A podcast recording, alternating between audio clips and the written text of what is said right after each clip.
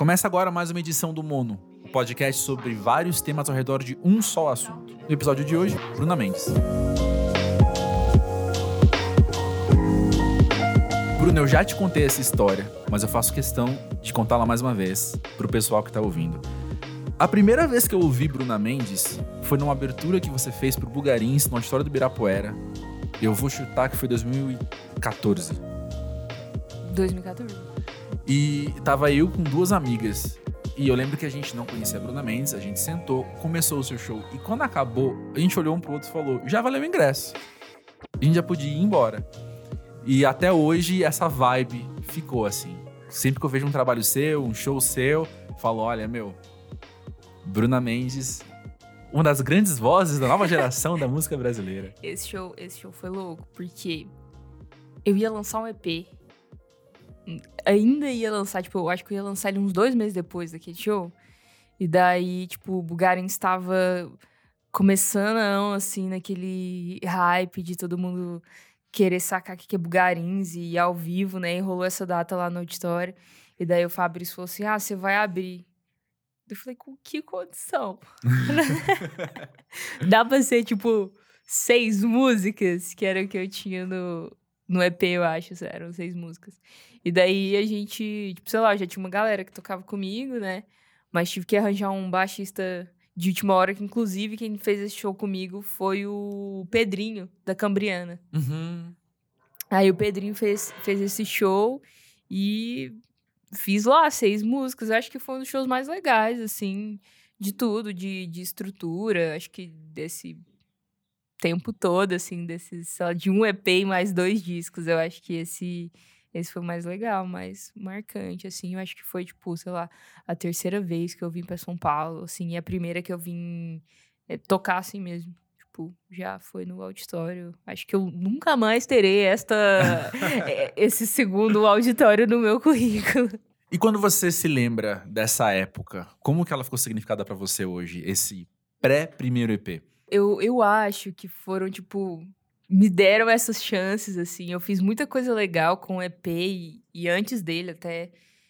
Mas eu penso, oh, nossa, se fosse agora, sabe? Mas, assim, acho muito foda que eu tive essa, essa chance, assim, sabe? De... Porque eu entendo também que meu processo, ele é uma construção, pouquinho em pouquinho, assim. A cada, cada dois anos eu lanço alguma coisa. E acho que essa construção é importante, assim. Então eu vejo isso tudo como construção, porque eu não, eu acho que eu não vou ser aquela que vai chegar num hype, assim, sabe? Que vai lançar uma música muito incrível e que, tipo, todo mundo de repente vai começar a postar, sabe? Aquelas paradas que a gente vê, assim. Tipo, nossa, mas quem é essa pessoa que todo mundo tá postando? Daí, de repente, você tá ouvindo e daqui dois meses você sabe todas as músicas e, tipo, nesse mesmo mês, todos os shows dessa pessoa lote, sabe? Uhum. Eu, eu tenho consciência que eu não, não vou ser essa, assim, que eu sou a, a de fazer a parada, assim, processo de construção. Então eu vejo isso como uma, uma, uma etapa importante, assim, que, tipo, uma chance massa que me deram, saca? Acho que se não fosse essa chance também, tipo, não, não eu não teria nem tido, sei lá, o gás para fazer a coisa rolar, assim, porque eu poderia, sei lá, ser publicitária como antes. É, mas existe muito valor nesse longo prazo, nessa carreira, com outro com outro olhar que não seja o agora, né? Sim. É, eu, eu me conforta, assim, um pouco saber que eu sou essa, essa artista de construção, porque eu sei que, sei lá, daqui cinco anos é, eu ainda vou estar tá construindo, saca? Eu ainda vou estar tá fazendo uhum. coisas e vou estar, tá, tipo, cada vez mais.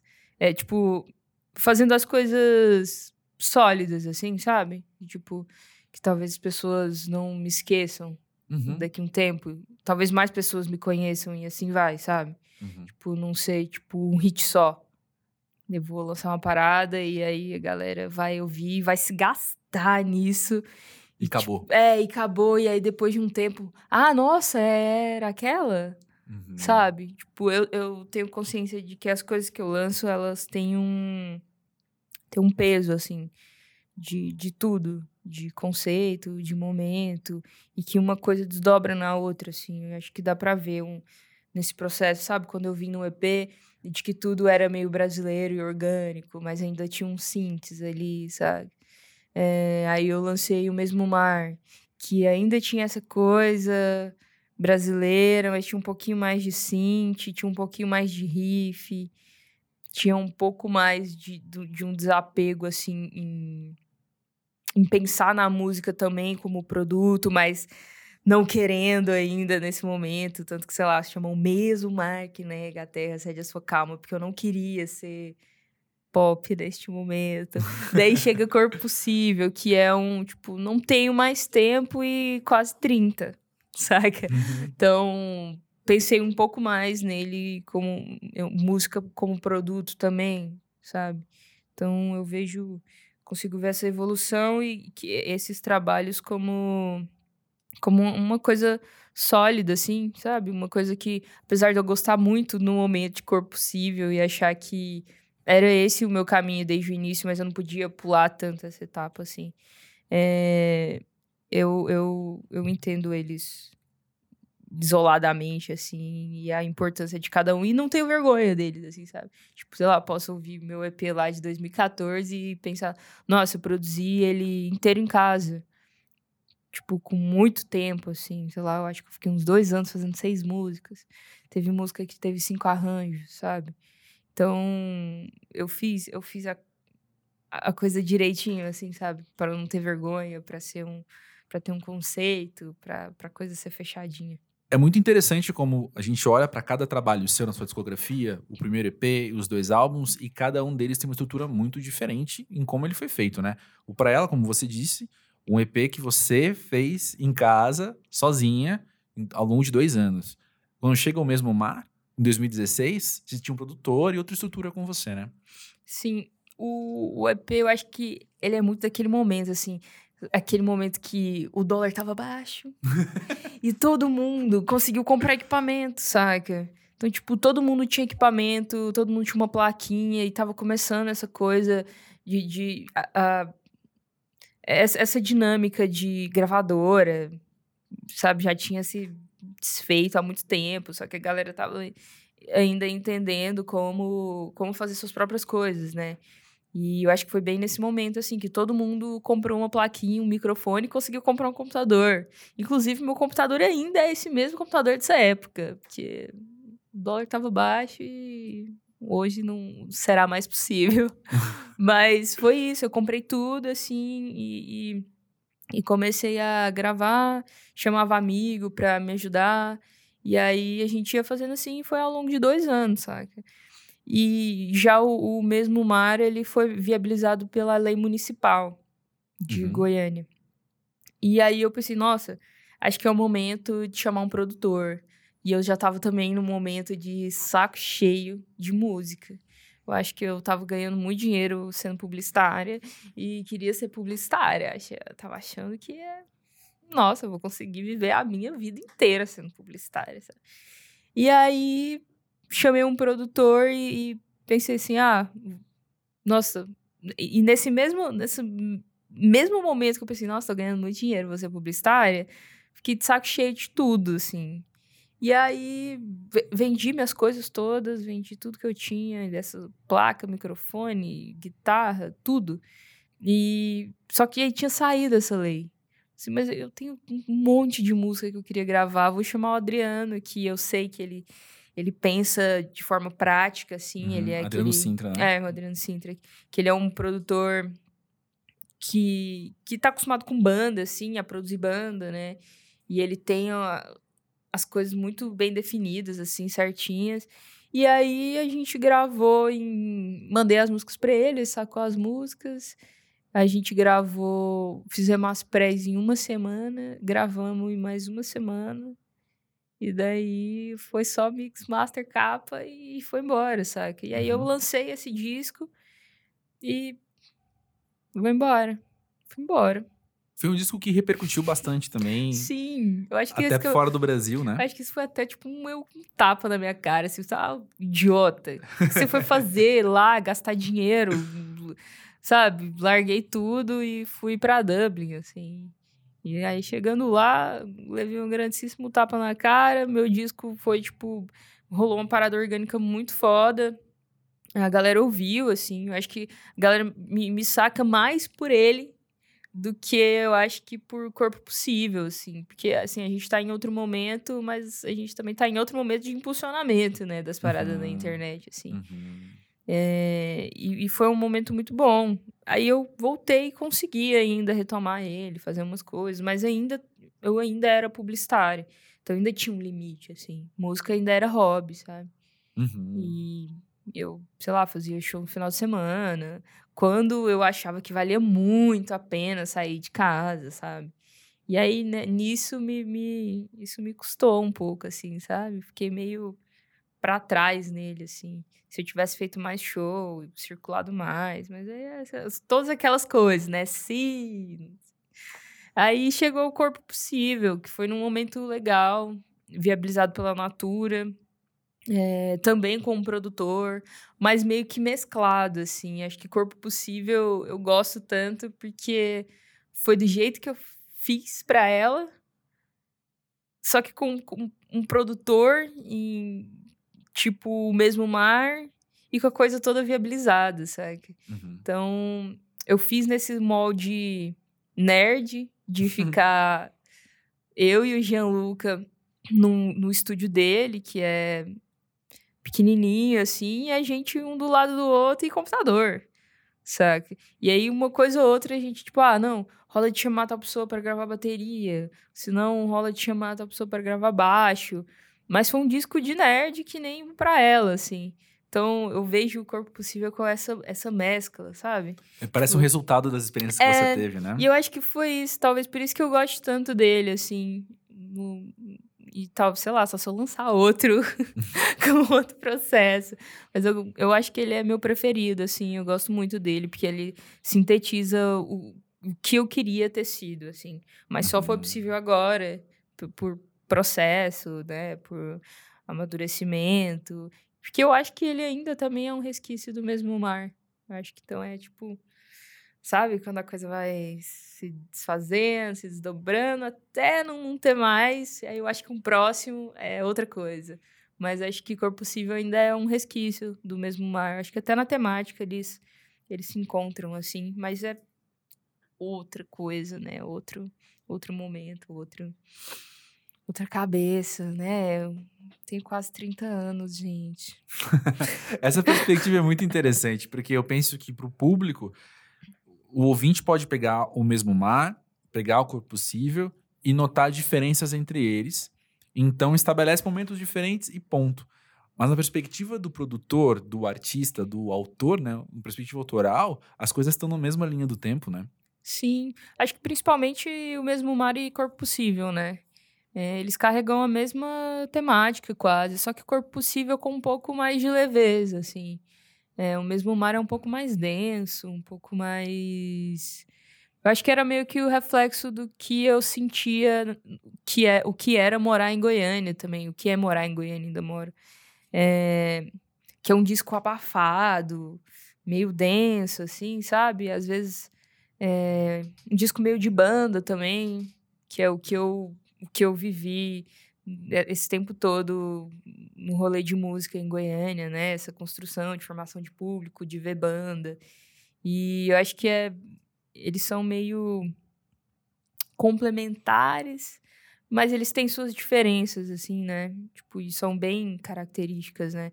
É, no mesmo mar, minha voz um pouco mais rasgada, um pouco mais de garganta corpo possível é um pouco mais suave, mais entendendo, onde eu posso caminhar, sabe? Tipo, por isso que eu até te falei uma vez, né, que eu acho que corpo possível também eu sou cantora.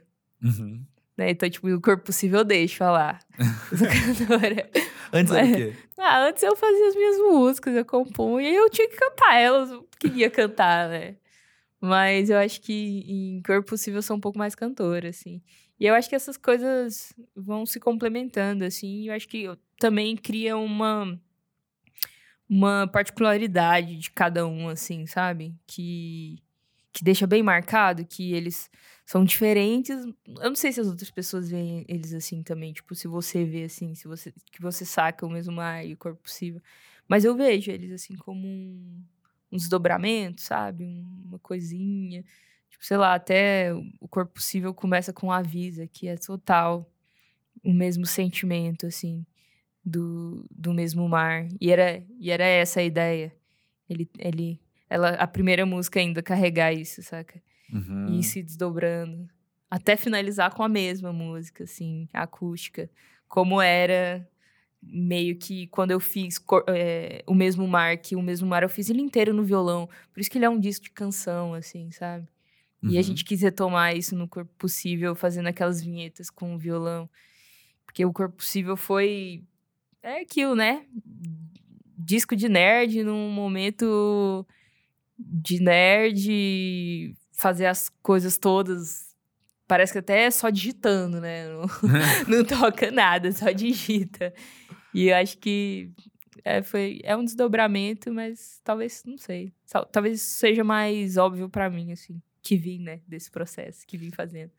Mas eu penso que também, como ouvinte, conhecer a carreira de um músico, acompanhar a carreira de um artista, significa também entender que grande parte da obra dele ou dela é a própria pessoa, né? Sim. Tem a ver com as coisas que ela tá passando, vivendo. Eu penso que se a gente muito ligado, se a gente é muito ligado no mainstream, essas narrativas tomam muito conta das coisas. O disco que ela fez quando estava grávida, o disco que ele fez quando terminou com a fulana que eu conheço da novela, sei lá, Sim. né? Mas no meio autoral, a real é que é quase a mesma coisa. As narrativas podem não ser tão explícitas, ou tão marcadas, ou tão tabloide, né? Sim. É a mesma Bruna em momentos diferentes, talvez Sim. a mesma Bruna em histórias diferentes, né? É, é uma visão diferente, assim, né? Da mesma coisa, porque acaba que.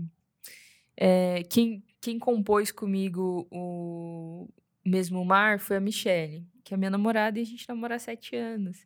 E daí a gente fez Corpo Possível também, sabe? É, então, é muito da gente, assim, muito do, do que a gente escreve e do que a gente saca uma da outra e escrever junto, sabe? Porque eu acho difícil você escrever com outra pessoa que você não que você não tá acostumada com as palavras que ela usa. A gente tem um repertório assim, sabe? Então, e aí a gente fez isso de novo em Corpo Possível, sabe? Eu, eu tinha umas letras e cheguei tipo, ah, o que, que você pode complementar aqui? Como você pode me ajudar, sabe? Uhum. Então, a gente tá muito junto sempre, então a gente já tem esse repertório.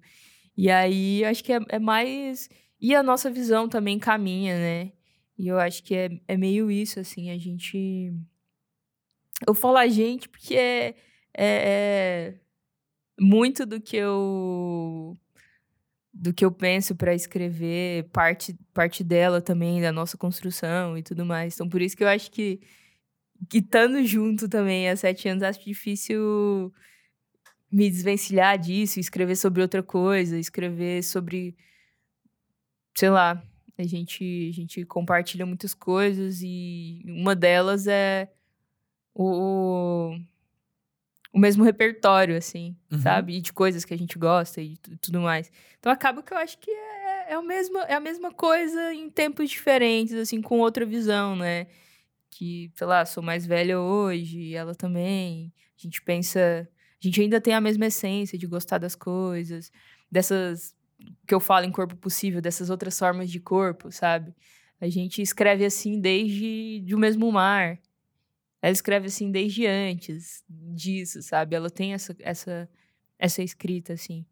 Então, acho que não teria como ser muito diferente. Eu tenho até um pouco de medo do, do que, que eu posso fazer depois, sabe? Se, se vai ser igual, se, se realmente as pessoas vão poder falar assim, nossa, mas escreve sempre igual, né? sabe? Ou se vai ser tão diferente que eu vou ter medo de, de, de fazer, saca? Tenho, tenho essa. Tem esse pane no sistema. Entendo. Sobre você virar cantora para esse disco, não sei se para esse disco é o jeito de falar, mas neste disco, foi algo que aconteceu durante o processo de composição ou você já compôs pensando nisso? Não, porque o Corpo Possível é muito louco, de, não tem processo de composição, sabe? Uhum. Tipo, tem uma escrita, assim, tem uma narrativa. Que isso foi também se desdobrando no estúdio. Então, por isso que eu falo que Corpo Possível foi um também um pensar a música como um produto, sabe? Porque às vezes eu tinha uma letra, mas eu não tinha uma harmonia. Eu, eu tinha nada, só uma letra. Então, assim, ah, então como que a gente vai transformar essa música numa música mais, mais legal possível, numa música que eu gostaria muito de ouvir, que você gostaria muito de ouvir, no caso de Gianluca. É, então foi. Não teve esse processo, assim, sabe? E ele ele foi foi acontecendo assim, sem um sem um planejamento, sem saber onde ia parar e calhou de de eu não gostar de como a minha voz soava antes, de eu não gostar das regiões que eu cantava antes, disso ao vivo ser dessa voz ao vivo ser chata, sabe? Porque ela meio que meio gralha assim, sabe? Porque veio da garganta. E aí eu acho que veio disso, assim, tipo, eu sei que eu tenho uma voz aqui, que é aveludada, que eu gosto dela quando eu canto com mais ar. Então, como que a gente vai fazer para tirar ela? Foi meio assim. E aí, tipo, nisso eu descobri que essa é a minha melhor voz mesmo, sabe? É... Difícil é ela ao vivo. Tô tentando descobrir aí como o Eilish faz isso ao vivo. Como sai aquele aquela voz daquele tamanho sussurrada, sabe? Mas acho que isso, isso aconteceu por eu não ser satisfeita, assim, com, com o que tinha antes, sabe? Então, nessa, é, de eu achar essa região mais confortável, essa região que tem mais ar, que a voz é mais aveludada, que é a que, que tipo, a que eu canto baixíssimo, assim, é, foi, foi meio que por isso. E aí, dentro dessa, dessa descoberta, é, eu fui me sentindo confortável para costurar, fazer umas umas cantoras, sabe? Uhum. Então, acho que foi mais por eu me sentir confortável que veio essa cantora, assim, sabe? Tipo, que veio essa segurança também, para falar assim, nossa, tem uma voz. Gosto do que tô ouvindo, sabe? Tipo, eu gosto das vozes dele. Então, acho que foi, foi, foi meio do processo de não gostar do que eu. De não me sentir também cantora, sabe? Então, tipo, como. Qual é meu melhor aqui dentro, dentro dessa voz que eu tenho? Onde eu consigo segurar melhor a afinação? Sabe? Acho que foi, foi meio isso. Esse disco inteiro eu gravei sentada. Desse, desse mesmo jeito, assim. Nessa mesma altura. Falando desse jeito, sabe? Então acho que foi, foi uma descoberta, assim, de como eu me sinto mais confortável. Porque ligou o microfone ali, eu em pé, falou gravando, nossa, não acerta uma nota. então foi meio assim também. O Gianluca teve essa sensibilidade de sacar que não, então você vai gravar todas as músicas sentadas, da forma mais confortável possível e nessa sua região e a gente vai se virar para captar, saca? Da melhor forma possível, sem vazar nada. Porque eu gravei tudo sentado, cantando baixinho, então o compressor tinha que estar tá torando, o compressor torando, vem um monte de coisa junto, sabe? A gente, tava, a gente gravou a maioria das vozes num estúdio em Goiânia. E é um estúdio da galera de sertanejo, assim, sabe? Tipo, é referência sertaneja. Então é um estúdiozão, hiper bem tratado, com tudo. E quando torou o compressor para eu gravar, eu tava ouvindo a galera andando em cima, saca? então foi meio isso, assim. É, essa, essa foi a forma, a melhor forma de, de, de gravar. E eu sei que é esse o, o, o, meu jeito, o meu melhor, é o que melhor vai sair a minha voz. E depois saquei que, tipo, é o mesmo jeito que a Billie grava, assim, sabe? Uhum. Baixinho, compressor torando, obviamente, melhores condições. Mas é assim, sabe? É assim que vem o, a, aquela potência lá. Bruna, conta pra gente como é que foi o processo também de escolher um produtor para esse disco, porque você já tinha tido uma experiência com produtor antes, então eu imagino que mais ainda do que no mesmo mar, você tinha mais concretamente na sua cabeça o que você queria para um novo trabalho com produtor, né? Sim. É, na verdade, eu fui pelo lance de, tipo, quem, quem dessa galera mais nova é, eu conseguiria não ter essa relação de produtor, sabe? Porque eu não queria uma relação de produtor. da pessoa mandar e eu. Ai, esse é o melhor. Tipo, o melhor para mim é o melhor que você acha, saca? E aí eu não queria ter essa relação, sabe? De. da pessoa mandar, sabe? Essa, essa relação é, meio. meio do que se espera de um produtor. Porque eu, eu tenho muita consciência do meu processo, tenho muita consciência das coisas. Afinal, você também produz. Sim, é, eu sei fazer também. Então, acho que chegar no Gianluca foi. Foi meio natural até. Porque acho que ele e o resto da galera que vem junto com ele também, que também fez parte do Corpo Possível, que foi o, o Jack, que é o Pedro Soares, que faz Marrakech, faz uma galera, fez Túlio também. É, o Lucas Romero também, que faz a Junes, que fez uma, uma música também no, no Corpo Possível. É que essa galera não tem essa relação de produtor, sabe? Artista e produtor. A gente vai construindo, assim. E eles piram também no processo, à medida que isso vai acontecendo. Não tem esse distanciamento, sabe? Do eu venho aqui, faço meu trabalho e muito legal ter feito seu trabalho, mas sabe? Não tem isso, assim. É... No final, eles estão torcendo igual, assim, porque fez tão parte do, do processo e passou tanto tempo junto, sabe? Que fiquei dois meses enchendo o saco do Gianluca, assim, lado a lado, no mesmo computador, saca? Então, no final, sei lá, a gente chorou junto, tivemos altas bad no mesmo período sabe? A gente chegava no estúdio derrotado porque alguma coisa tinha acontecido. E a gente viveu coisas, assim. Então, acho que eu queria mais essa relação também, sabe? De, de proximidade, de eu me sentir confortável. Antes disso, eu, eu sacava o Gianluca, mas eu sacava de, tipo, do rolê e de em show e ele tá, e de, da gente sacar de internet, e ainda assim eu me sentia à vontade, sabe? Eu sou sou de Goiânia, nascido criada, bicho do mato. Raramente eu me sinto confortável, sabe? Fora do, do meu habitat, assim. Então, eu acho que foi por isso também. Foi por, por me sentir à vontade, assim. E acabou que junto com ele veio uma galera muito massa. Então, fui, fui tipo, mil vezes é, bem, bem sucedida no, no, que eu, no que eu tava buscando, sabe? Porque eu me senti confortável o processo todo, em tudo, assim. É, desde quando, sei lá, a gente foi captar bateria com, uma, com um carinha que ele escolheu lá de Curitiba também, sabe? Me senti confortável com tudo, assim, porque até esse.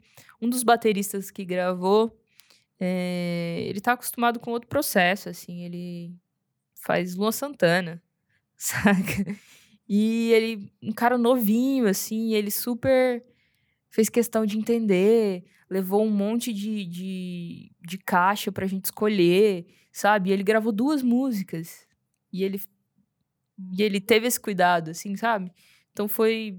Essa, essa busca também veio porque eu sabia que a gente pensa igual, assim.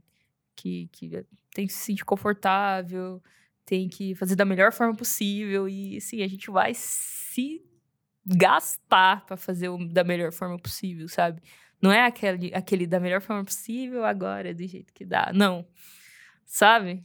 É, então acho que foi por isso também. Luca é mil grau, louquíssimo do, das músicas, dos computadores, do Ableton. Então foi, foi uma junção de tudo. Assim, é um cara novo que nem sei o que, que ele vai ser quando chegar com 30, sabe? Acho que vai fundir a cabeça dele. foi isso tudo junto, assim. Quando eu tô ouvindo sobre a relação de vocês no estúdio, vocês chorando junto e tal, me vem um paralelo com a Michelle também. Porque eu penso que você tem um lugar seu que já vem de trabalhar com intimidade, né? Sim, eu acho que é isso, né? Tudo que eu faço, até postei essa semana, né? Tipo, trabalho com seus amigos e, e tudo mais.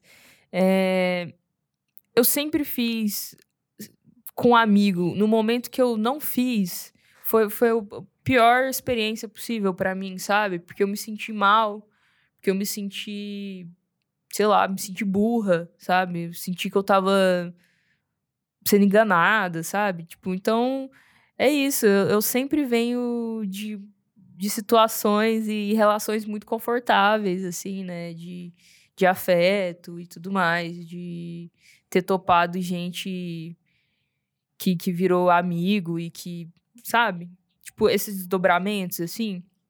Então, quem fez a capa desse disco novo foi o, o Júnior, que é amigo de infância da Michelle.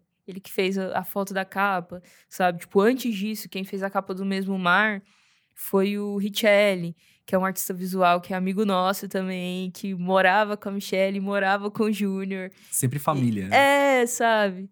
Então, não tinha como fugir disso, porque é assim que eu acho que, sei lá.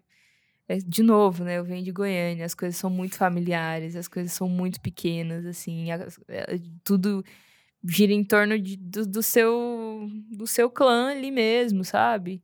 E aí, sei lá, depois entrou a Bia para fazer a, a parte gráfica do, desse disco novo. E a Bia também tá no mesmo processo, saca? A gente uhum. se conhece há anos. E ela faz, sei lá, coisas em Goiânia, já fez com tanta gente, assim, que também é próxima, sabe? Então circula no mesmo, no mesmo rolê, não por acaso também, sabe? Uhum. Porque são pessoas boas, que, que a gente se sente bem, confortável, que dá para confiar, sabe? Sim. Então, eu acho que eu fui buscar isso também, essa, esse afeto, assim, mesmo mesmo longe, mesmo em Curitiba. Fui buscar é. uma. Mas sabe que isso tem muito a ver com o assunto que eu ia propor agora, porque eu, eu comecei a conversa com você citando Bulgarins, por exemplo. E você está citando agora um monte de outros artistas de Goiânia ou de Curitiba. E eu queria muito conversar com você sobre como você foi tendo a sua visão, não só de cena, entre aspas, mas até da sua própria música, a partir do que você observa ao seu redor, desses outros artistas. Que eu imagino que aconteça bastante, né? Sim, acontece muito, assim. Acho que, sei lá, a principal referência de rolê, é, acho que até para quem não é de, de Goiânia, é Bugarins, assim, sabe? Que eles são muito fodas no que eles se propuseram, eles são música pela música mesmo. É, eu estava até conversando com o Edmar sobre isso. É, Edmar, você saca o Edmar? Eu ia falar quem era o Edmar, inclusive. o Edmar, ele era, ele, era, ele era um dos sócios do Bananada há um tempo atrás. Então, ele faz o Bananada e aí ele tem um selo também, que é junto com a Let's, que agencia um monte de outros artistas. Sei lá, tem Jalu, aí tem eu também.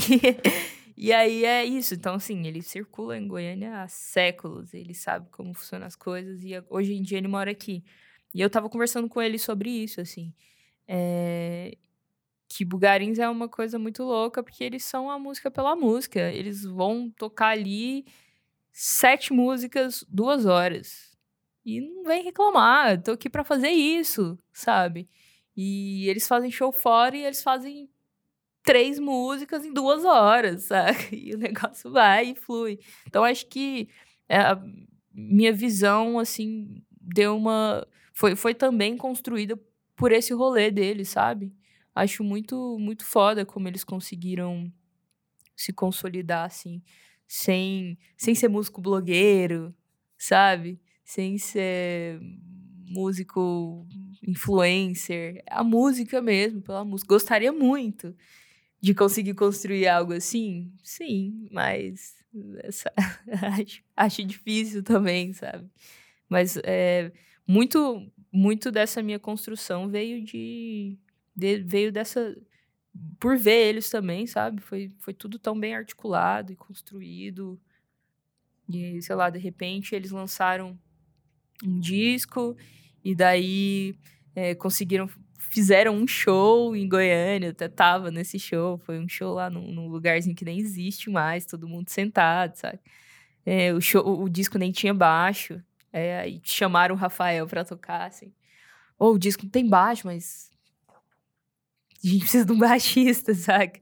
Então foi, foi muito foda ver essa construção. Até, sei lá, a primeira tour deles nos Estados Unidos, aí depois Europa. Aí depois eles voltaram e já estavam maior. Aí eles foram de novo, fizeram essa mesma volta e quando eles voltaram para o Brasil, estavam maior ainda, sabe? Tipo, teve uma construção. Eu acho que eu, eu respeito tanto eles, assim, Porque eles também são de construção, Uhum, sabe? uhum. num. Que sei lá, quantas bandas esse neo. Dessa neopsicodelia já. A galera já nem lembra. Porque entrou num hype, saca? É, eles são. São de construção, sabe? Então, acho que Uhum. essa minha visão também, esse meu afago que eu falei, que, que me faz sentir melhor por ter essa consciência de que eu sou de construção, acho que vem deles também, por ver eles, assim. Que eles Uhum. são são a longo prazo, assim. Eles podem lançar daqui cinco anos.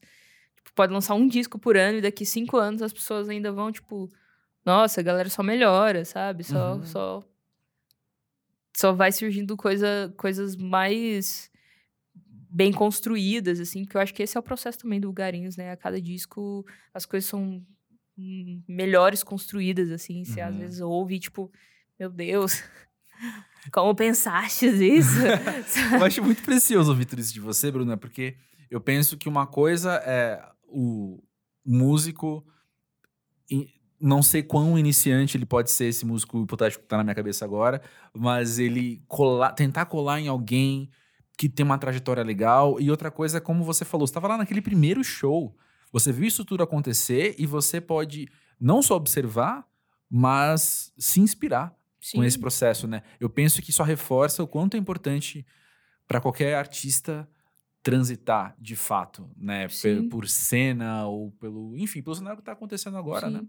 E eu acho que o mais importante, tão importante, na verdade, quanto transitar, é, tipo, ter essas referências pautadas na, em construção, Uhum. sabe? Porque às vezes, sei lá, um exemplo, surge hoje uma banda aí que do nada, saca aquelas bandas que você, tipo, meu Deus. Co- Como vocês gravaram? De onde vocês vieram? Vocês estavam no rolê, sabe? Tipo, surgem essas bandas que, que vêm do- de um hype, e daí depois um monte de gente começa a fazer igual e achar que vai entrar no mesmo, sabe? Então, tipo, eu acho que tão importante quanto é, seguir essas. colar, assim, gente legal e tal, que tá fazendo a parada de uma forma digna, é colar nessas pessoas, nas pessoas de construção mesmo, sabe? Não no, no hype pelo hype. Tipo, ah, vou lançar uma, aqui- uma musiquinha aqui porque eu sei que isso aqui tá funcionando agora. Sabe? Tipo, não. Vamos, vamos fazer as etapas, não vamos pular etapa. Acho que eu ouvi tanto isso a minha vida inteira da minha mãe, sabe? Tipo, vamos fazer as coisas. Tipo, não. Eu, eu chorei a vida inteira por antecipação, assim, das coisas, sabe? E eu ouço isso desde criança. Tipo, ah, mas você tá chorando antes das coisas acontecerem, você tá pulando as etapas. Que, que hoje em dia eu acho que as coisas têm que ter um processo, elas têm que ser construídas. E a gente tem que mirar nessa galera que, que tem um planejamento a longo prazo, que sabe o que vai fazer, saca? Que, tipo, que sei lá, que nem bugarins aí, que sempre tem tour é, Estados Unidos e Europa, porque é uma construção. Porque eles sabem que, tipo, aquela primeira turnê que eles fizeram deve ter voltado zerado ou no prejuízo todo mundo. Mas não mais, saca? Porque isso foi construído a longo prazo e lá fora eles têm um público, né? Então, acho que tão importante quanto circular é mirar em gente que tem um planejamento a longo prazo, senão você vai ser músico de final de semana mesmo, saca? Excelente. Eu quero voltar a um assunto que a gente pincelou lá atrás, pensando na estética do corpo possível, principalmente, e na palavra pop. Como é que você se relacionou com a maneira, ao longo da carreira mesmo, eu ia falar do mesmo mar, mas talvez tenha a ver com pra ela também. Como você se relacionou com a maneira com que as pessoas descreviam seu som?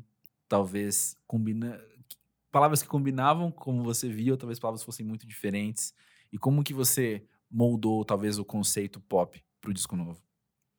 Eu acho que veio também muito de um ranço daquele, sabe aquele ranço da música brasileira?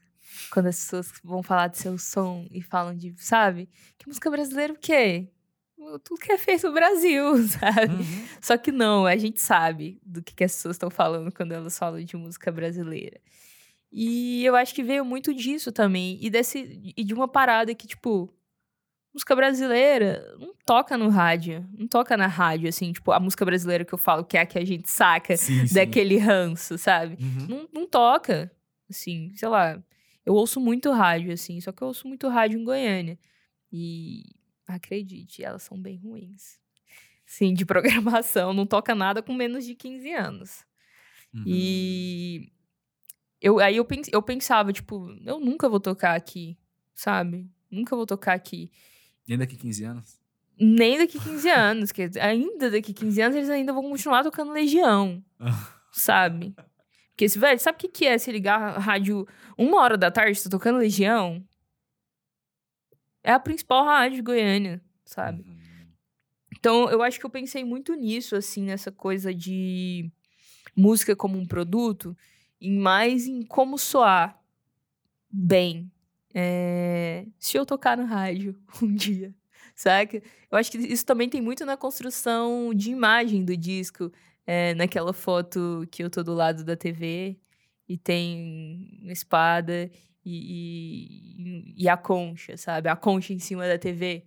Porque eu acho que essa essa imagem ela vem de, disso, de, de, querer ser pop, sabe? Porque a TV eu acho que é o, é o maior símbolo que a gente tem de bem sucedida, assim. Se você apareceu na TV é porque você já.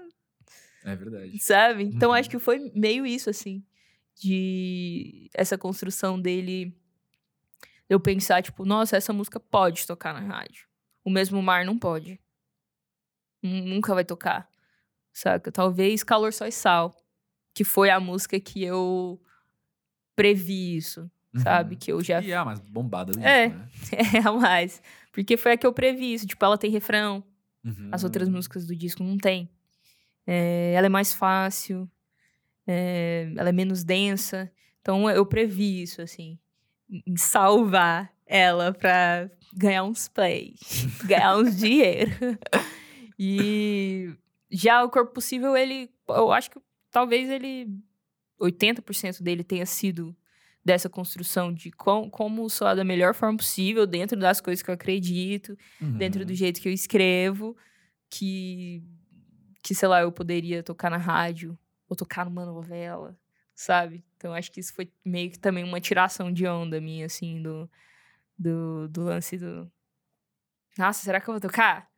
no rádio, na novela, um dia. Mas tá Sim. tá aí, ó, as músicas estão aí, elas podem tocar. Sim, eu penso que a gente conversou sobre isso conceitualmente, mas quando a gente pensa esteticamente mesmo, eu não, não acho que é arriscado eu dizer que também reflete coisas que você aprecia, que você tem ouvido, né? Sim, acho, acho que sim. Eu, eu sempre ouvi música pop, sempre gostei muito de como elas soam, sabe? É, e eu acho que, que nesse, em Corpo Possível, foi, foi o momento oportuno, assim, que dava para fazer também. Porque no mesmo mar eu tava com uma banda. É um disco de banda, né?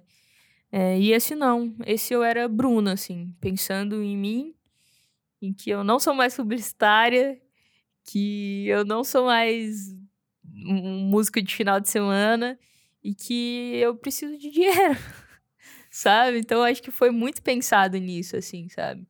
É, não que, sei lá, música como um produto seja tipo, nossa, esqueceu completamente a, a questão, sei lá, afetiva. Mas você mesmo e... acabou de dizer é... que era uma questão de fidelidade com você, né? Sim, sim. E como você vê as coisas. É.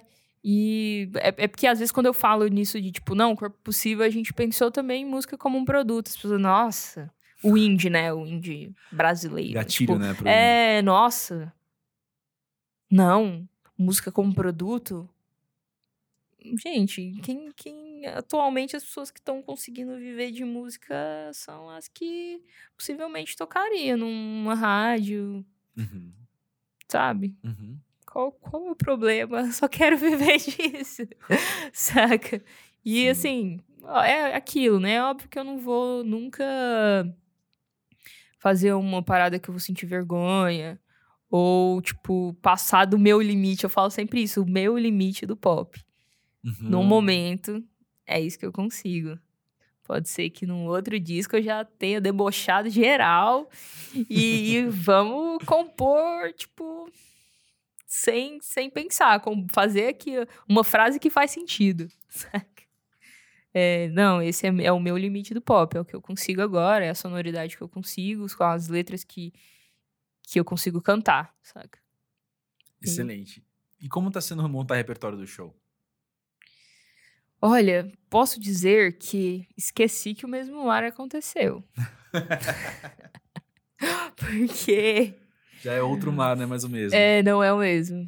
Porque Corpo Possível é muito mais pra frente, assim, né? É muito mais limpo, tem muito mais beat. Eu acho ele muito mais legal. então, basicamente, eu faço Corpo Possível e quando as pessoas pedem, eu faço algumas do, do mesmo mar, assim, que também não dá pra eu não tocar mais Calor Só Sal. Uhum. E nem Sorte, Uhum. sabe? Então eu, eu acabo fazendo, assim, mas é tipo, meu, a parte, sabe? Aquele momento que o artista pega ali o, a guitarra e vai fazer voz e guitarra. Aham. é meio esse momento, assim, porque eu quero. Eu, eu passei muito tempo remoendo também o mesmo mar e as coisas que podiam ter acontecido com ele que não aconteceu, sabe? Então acho que eu, eu tenho um pouquinho de. Sabe quando você fica com um sentimento ruim, assim, do, de coisas que aconteceram e você não quer reviver isso, assim? Então acho que eu ainda tenho um pouquinho, um pouquinho disso com ele. Então, a- é, sei lá, montar repertório e colocar muita coisa dele também. Acho que é meio reviver esse, esse momento que eu quis largar tudo, sabe? E, tipo, que foi a maior besteira. E eu acho que é, é um pouco disso também. Então eu faço o mínimo dele possível. faço o corpo possível, que é. E eu faço ele inteiro, assim. O mesmo mar eu não fazia inteiro, né? Eu acho que eu nunca fiz. Acho que nem no lançamento eu fiz ele inteiro. Porque tinha umas músicas que eu nem queria cantar, sabe? Uhum. Então, Corpo Possível é na íntegra. Então, dá pra gente fazer de conta aqui, pensando no futuro, que quando vier um novo álbum, que possível pode permanecer no repertório do show, né? Sim, porque eu acho que são músicas meio atemporais também, sabe? Acho que No Mesmo Mar acaba que ele ele é um pouco datado, porque ele tem aquela coisa de banda, sabe? Daquele momento, daqueles timbres ali de, de banda. Uhum. sabe? Então acho que acaba ficando. Apesar de Corpo Possível ser muito um disco de beat, a gente tá num momento que as pessoas constroem tudo no computador e todo mundo é beatmaker. E, é, eu ainda acho que ele, ele flui como uma música pop é, atemporal, assim, sabe? Uhum. Pode ser tocado. E você sempre vai achar que é daquele momento, saca? Uhum. Acho que ele flui melhor assim, então. Sim, pode ser que eu faça um show um dia aí de três horas com Corpo Possível e outro disco. Ou de duas horas com sete músicas, tipo Bulgarinho. Sim. Mas já que eu falei disso, então, e daqui pra frente? Você consegue inventar qual deve ser o caminho que Bruna Mendes vai estar daqui uns anos? Olha, baseado no, no que eu penso sobre a minha construção, assim, de carreira, Corpo Possível era o que eu queria há três anos atrás. E eu consegui fazer agora. Então, as próximas coisas eu acho que é cada vez mais o, o que eu penso sobre o meu limite do pop Uhum. sabe? É, Dentro da, da, da parada que, que eu aprendi também sobre como escrever, dentro dessa, dessa, desse meu repertório de escrita, sabe? Obviamente isso, isso evolui, né? Isso se desdobra em outras coisas à medida que rolam outras experiências e tal. Mas eu consigo ver uma parada cada vez mais pop, assim. E foda, né? Porque quando a gente fala cada vez mais pop, eu acho que talvez pro, pro indie brasileiro e pro rolê que eu circulo, cada vez mais pop é cada vez pior. Mas isso também rompe barreiras, assim, né? Tipo, é um. É um momento que eu acho que se- pode chegar em mais pessoas, né? Uhum. Quando a gente é muito nichado, é difícil. Então, acho que eu pensei muito nisso também, sabe?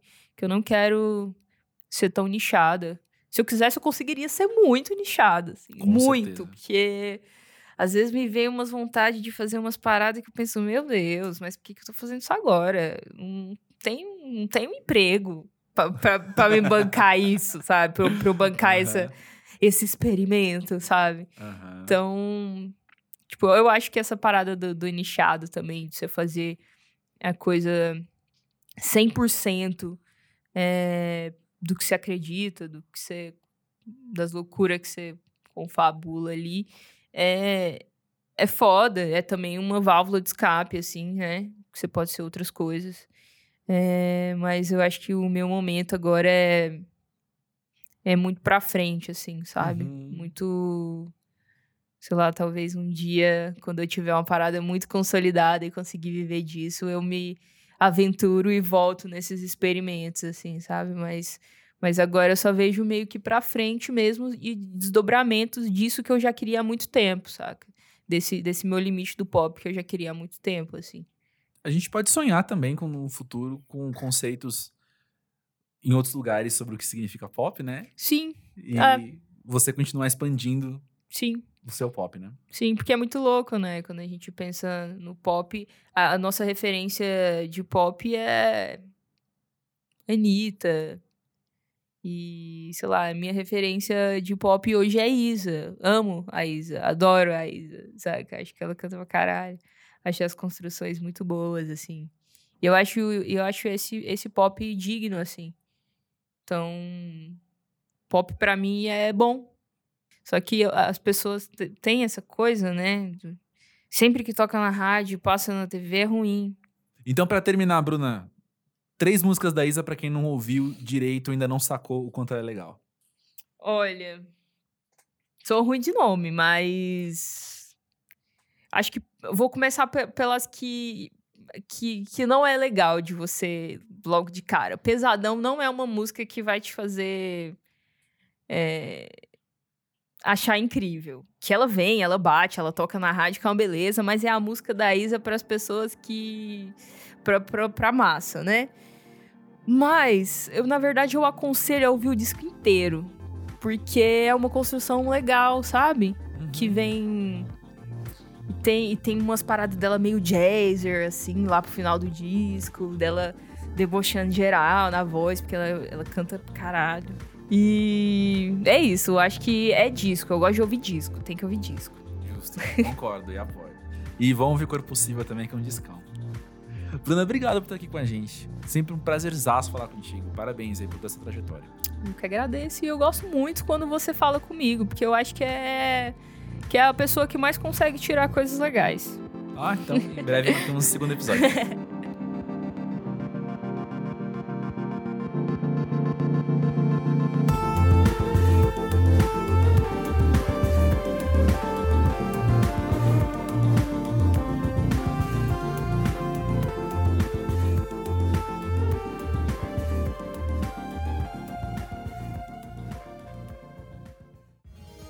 gravado na redação Monkey Buzz. Eu sou o André Felipe de Medeiros e na produção, Nick Silva.